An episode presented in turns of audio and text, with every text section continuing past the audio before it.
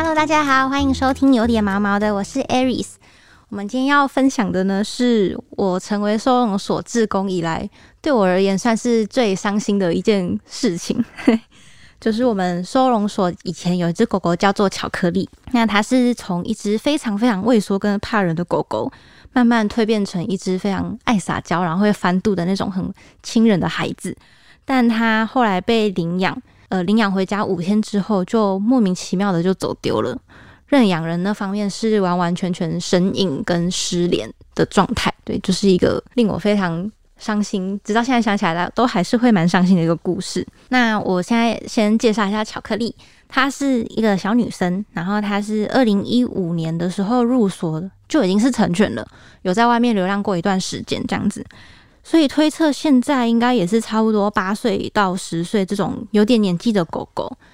那巧克力顾名思义的话，它的颜色就是就是那种牛奶巧克力的颜色，全身都是牛奶巧克力的颜色。然后比较特别的是，它的左边的耳朵是立着的，可是右边的耳朵是有点萎缩，所以皱皱的。整体是一个还蛮特别的外形这样子。我第一次认识它的时候是在二零一八年的春天。会非常的印象深刻，是因为他当时其实不是我带的狗，他是我的一个一样在做职工的学长带的狗。前面有讲过说他非常的畏缩怕人，所以他出笼之后，他就是石化不动，他只会躲在角落，或是我们那个放风区的凉亭啊，里面会有长椅，他就躲在椅子底下，自己在那边瑟瑟发抖，就是完全不走、不吃、不喝，也不上厕所。然后眼神随时都是充满着恐惧，瞪超大，然后很害怕的样子。然后两个耳朵也是像海豹一样，就整个开飞机开到变海豹。那个时候我那个学长也是也是蛮蛮好笑，他就是会很坚持，一定要用抱的这样抱进抱出，然后把巧克力抱出来。然后我们大家在旁边看到，就会开玩笑说：“巧克力是公主病吗？为什么都要在人家抱来抱去才要出来什么的？”所以那时候我对他的第一印象就是公主病，开玩笑的，但就是还印象蛮深刻的一个感觉，好像好像不太好的一个第一印象这样子。后来在一些因缘机会之下，我就是决定说，好，那我接下来这几个月的时间，我要开始来认真的带巧克力。但当时其实没有想太多，也没有设定什么目标，一定要怎样怎样，就是想说我之后开始每一次上山，我就是去带它，可能就是从你出笼之后。先练习，你可以待在外面，好好的，不要再这么害怕，这么发抖，什么都要害怕，然后再开始练习，好好的走路，可以微笑曲线跟在我旁边这样子。那之后再看看要怎么办。可是巧克力是一只脾气非常非常拗的狗，在我们当时的那个彼此的交锋就可以感觉得出来，就是它出笼，它如果不想走，它就是直接躺在地上不动，你怎么拉，然后它就会躺在地上，然后斜眼看你，然后就想说。他现在要怎样？你就可能怎么拉他，就是直接躺在地上，露出那个死鱼眼，这样我都想说他是在心里想说，这个疯女人到底够了没？我就是不想散步。但是他有时候又会比较好的状况是，他会站起来，大概走个两步。正当你要开始，我觉得哎不错哦的时候，他就躺下来，又恢复成刚刚那样的状况。我们当时一直在重复的一个对话，可能就是，就是他躺下之后，我就会跟他讲说：“好，巧克力，我们今天要去散步喽，来，巧克力，一二三，走。”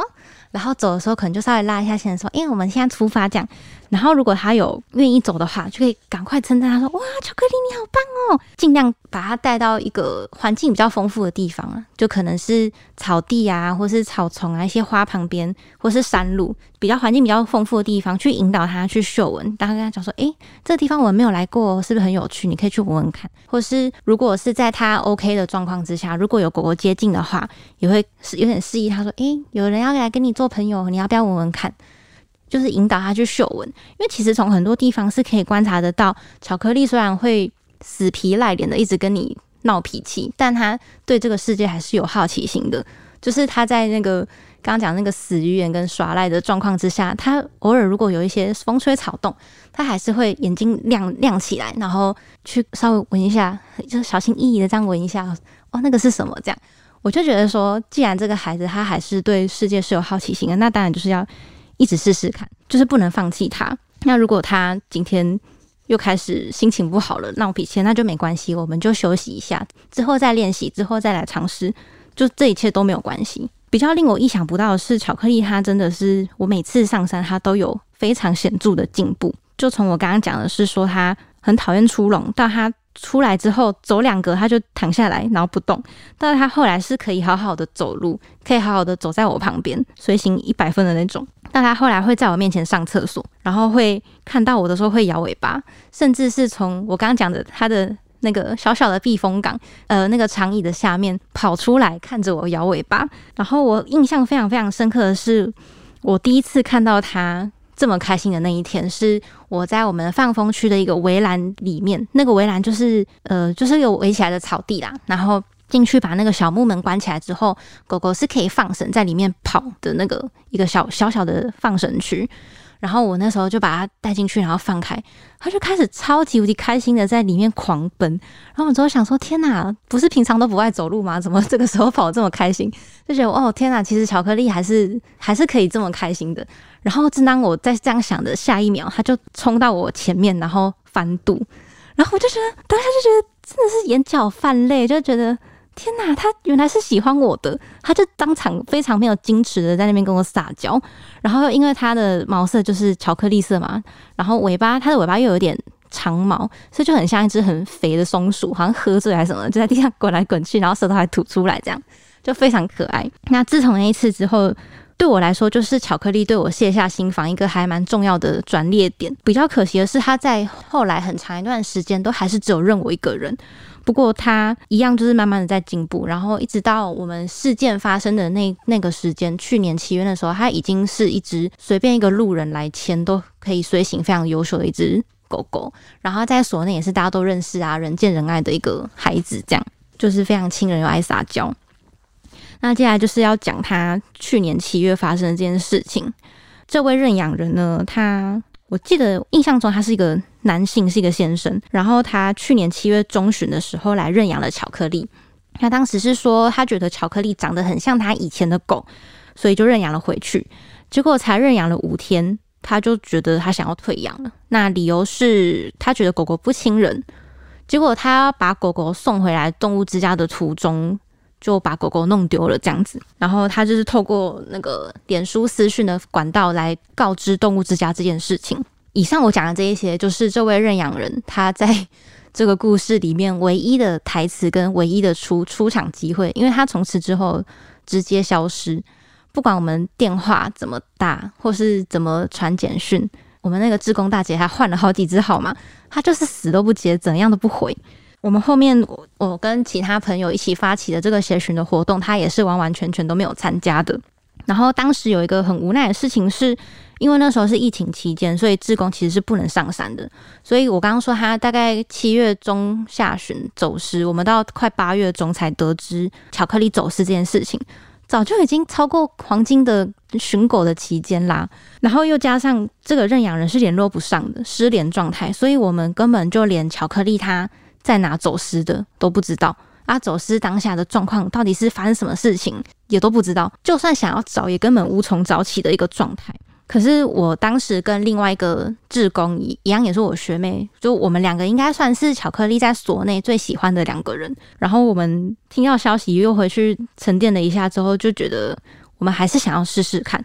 所以就跟其他的志工组成了一个小小的协协寻的团队，就是想要发起这样的活动。虽然我们有考量到工作人员应该是会有一些个资法或是隐私的那个问题，所以他也不能跟我们透露太多呃认养人的资讯。但我们还是有透过一些旁敲侧击的方式，最后有得知说狗狗是在新店的某某某路走失的。然后我们之后就开始创立呃协寻的粉砖啊，然后呃画那种小小的可以贴在店里面那种宣传单。然后之后是有挨家挨户的去去问跟去去询问说可不可以帮忙张贴或是帮我们留意，然后在各大的猫狗社团疯狂转贴我们的文章，然后还一直去动用我们的亲戚朋友，一直说哎可不可以帮我转贴一下这个文章？这个是我们认识的狗狗走丢了，这样拜托拜托谢谢你们这样。然后也是几乎每天都有一些伙伴在那呃新店的那个附近去实际的找狗这样子。然后我们那时候我记得我们还要跑去。派出所想要调监视器，我们还连续跑了三间派出所，然后还好像还说那个好像是什么里办公室的范畴，又打电话去里办公室，里办公室又说那个是卫生所的范畴，又打电话去卫生所，总之就是这种类似的，一直在打电话，一直在求助，想要调监视器或调画面的状况还蛮多的。然后那时候还有用那个 Google Map 标示说，比方说 A、B、C、D 这些目击通报的地点在哪里，然后去看那个地点跟地形，还有那个路线，去研判说巧克力有可能会往哪个方向跑。当时我们是有推测出巧克力有可能走的路径有两条，那其中一条是新店往三峡的山区的山路上面。我们判断说这条路径是有可能的之后，我们还去找会经过那条山路的公车，然后去那个公车总局去问说，哦，因为我们在找这只狗，所以我们可不可以请你们跟我们分享一下那个行车记录器的画面？这样子，那阵子就是很常在跑新店，突然瞬间对新店还蛮熟的。我觉得这一点还蛮重要的，是我当时有去请教一个也是住在新店的一个狗友他的经验，因为他的狗狗也是在新店走失之后又找回来。当时真的是收益还蛮多的，他就有跟我讲说，可能新店哪些地区可能会有狗群，那那些狗群的习性大概是怎样，还有哪些地方可能会有爱妈，也许可以帮我留意说附近是不是有新出现的狗之类的。但虽然一开始收到了蛮多的目击通报，然后有很多很热心的朋友一直在帮我们注意啊，或是很亲切的店家都很愿意提供我们一个空间，让我们去张贴巧克力的海报。可是说真的，我们在缺乏这么多资讯的线索的状况之下，真的是困难重重。第一个想想讲就是前面有讲到嘛，就是巧克力它走私当下是状况不明的。比方说，我们讲一个最基本的好了，就是我们连它当下到底有没有带项圈都不知道，因为我们那时候有收到很多很多个募集通报，都说好像有带项圈，好像有带一个红色的项圈，然后他。那个民众就问我们说：“你们的狗有戴项圈吗？” 当时他就超无奈，就想说：“我们真的不知道，所以我们没有办法从这种很明显、远远就可以看到的特征去判断这只狗到底是不是我们要找的狗。”再来就是很多民众，我觉得可能跟那个地方的特性有关，就是很多民众他在经过的时候，他是骑车或者是开车经过，他就是在行进间，他很难看到一只狗，然后停下来再帮我们拍照。就是给我们一个画面，一个很实际的画面，让我们去确认那只狗到底是不是巧克力。所以，我们只能用一些非常基本跟模糊的特征，比方说问他体态大概是怎样，嗯，好像没有这么瘦哦，或者是耳朵到底是怎样，到底有没有一粒一折这样子的状况，去去判断到底是是是不是我们要找的狗。我记得我们收了这么多目击通报，只有一个民众非常笃定的跟我说，他自己也有养狗。他当下一看到那只狗就觉得很面熟，然后打开我们的那个传单一看，就是这只狗。结果抬头一看，狗狗已经走掉了。就只有那个民众是非常笃定的跟我说，他很确信他看到的是巧克力。但因为那个地方的监视器，我们也是打了很多电话询问各个单位都调不到，所以最后也还是没有办法确认那只狗到底是不是。而且我觉得最令我讶异的是，我本来想说巧克力牛奶颜色，然后耳朵又一粒一折的，那应该很好找吧，很好认啊。结果不知道为什么新店超级多咖啡色的狗狗，因为附近就有一间车行，它的放养的狗狗是咖啡色的，然后平常都在附近跑来跑去，所以可能有很多个人看到的，其实都是车行饲养的那只狗。另外就是某一条山路上好像有一只咖啡色的流浪狗，这样，因为我们那时候听到说那只狗是好像每次都是在跟狗群一起出没，但我们那时候研判是觉得巧克力的个性加上它才流浪到那个地方没有多久，应该不会这么快融入狗群，所以我们对于那那一部分的通报就一直都还是蛮怀疑的。总而言之，就我们就是在一个没有办法确认各种目击通报的状况之下，只能推测跟努力的寻找。然后最后一个，我觉得算是蛮困难的，最困难跟最硬伤的部分吧，就是我们那个学群团队里面没有一个人是住在新店或者新店的附近，所以每一个人都是要在自己下班或下课的时间，花费很长的一段时间抵达新店的那个地方之后，再开始找。所以其实这个精神跟体力的成本是真的会蛮大的。老实说，就是很难持续下去。这个协寻活动到目前的状态，也就是慢慢的在停摆中这样子。前面有提到说，巧克力对我来说意义跟影响还蛮重大的，是因为它是我第一只在收容所靠着我自己的力量，从一只可能大家会觉得，嗯，这只狗需要慢慢来哦，需要花很多时间来带的一只狗，我慢慢这样带带带带成它会变成一只非常亲人。人见人爱的一只，随便一个路人来牵都 OK 的那种狗。我也是从它身上才去很深刻的体会到，说其实只要你愿意花时间、花心力去跟那只狗相处，那只狗一定都会有感觉，它一定都会有 feedback 给你，就是你是可以看得到它在跟你相处之后，因为你而有一些改变的。就是这个经验对我来说是非常可贵的。但我其实也很能理解，说如果你满心期待、做好准备要去领养一只狗之后，发现狗狗怎么这么不亲人、这么害怕，你一定是会很挫折。我也可以理解，说巧克力它也许到了陌生的环境，又遇到陌生的人，它在一个不管是什么样的突发或是惊吓的状态之下，它有可能会挣脱牵绳跑掉。但我没有办法理解的是，为什么认养人会是这个态度？不管怎么样，你就弄丢狗之后，你怎么会是告知哦？我把狗弄丢了，然后就消失。这是我在整件事情里面最无法谅解跟生气的一个地方。就是话说回来，我今天想要分享巧克力的故事，也不是想要谴责他啦，该气的都气完了，气他也没有用。主要还是想要帮忙宣传一下巧克力的协寻，然后来想要跟大家分享寻找走失猫狗这件事情。因为其实，在巧克力走失之前，我凭的是身旁朋友的经验，还有一些以前采访过的事主的经验，其实就有认知到说，你要去寻找一只走丢的猫狗是一件非常消耗自己的事情。比方说，呃，随便举例好了，你下定决心好，我要找这只狗、这只猫，然后你开始把它的资讯散播出去，在那个社群媒体上扩散出去之后，你会收到非常非常多海量的目击通报。那首先你要怎么去判断这只到底是不是你要找的狗？你要怎么去整理所有的线索？你要建立一个系统去整理所有的线索，你才有办法，像是我刚刚前面讲的，有点类似把线索跟线索之间连在一起，整理出一个结论，你才不会像无头苍蝇一样，一直都不知道自己在找什么。那另外就是你确定说你这是你要找的狗之后，你确定你有办法随口随到吗？你有这个时间跟精力吗？还有你。在呃寻找这个过程中，你有办法好好的安排你自己个人获得适当的休息之余，又可以用尽量使用空闲的时间去找去寻找这只狗吗？我觉得这都是一些很讲起来很简单，但做起来非常困难的精神啊或体力方面的这些问题。但我觉得最困难的应该是你要怎么样去面对每一次挫败跟失败的那个感受。比方说，像刚刚讲到说，哦，你确认这只狗就是巧克力。然后你想要赶过去，然后你已经拼命可能搭 Uber 还是冲过去到现场了，结果还是没有找到，你就还是扑空了。又或者是说，你今天走了这个路线，然后隔天你去调监视器，就发现，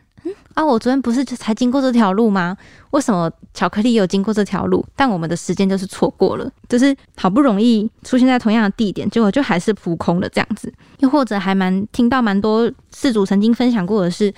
我在找狗的期间，我好不容易真的看到我的狗了，它就在那边。但它也许在外面生活一段时间之后，它一直处于很警戒跟很害怕的状态。它当下其实是没有办法认出你的，又或者是它其实也许也认出了主人，但旁边的大马路啊、车啊，或是其他的人人呢跟动物又发出了什么样的惊吓或刺激，让它在一阵的害怕之下，它又跑掉了。寻找这么久的狗又在你面前跑掉，这一定是非常非常挫败的感受。那你在找到狗狗之前，你要怎么在面临每一次失败的时候，怎么去调试自己的心情？我觉得这应该是我感受到最困难的地方。但虽然刚刚讲了这么多很很困难的挫折，我跟学妹当时还是决定要找找看，其实就是觉得今天发生这种事情谁都不愿意。但你只要想到你跟巧克力的。经历过的那些日子，你就会觉得我怎么可以让我这么疼的一只狗就这样不见了？然后你什么事都没有做，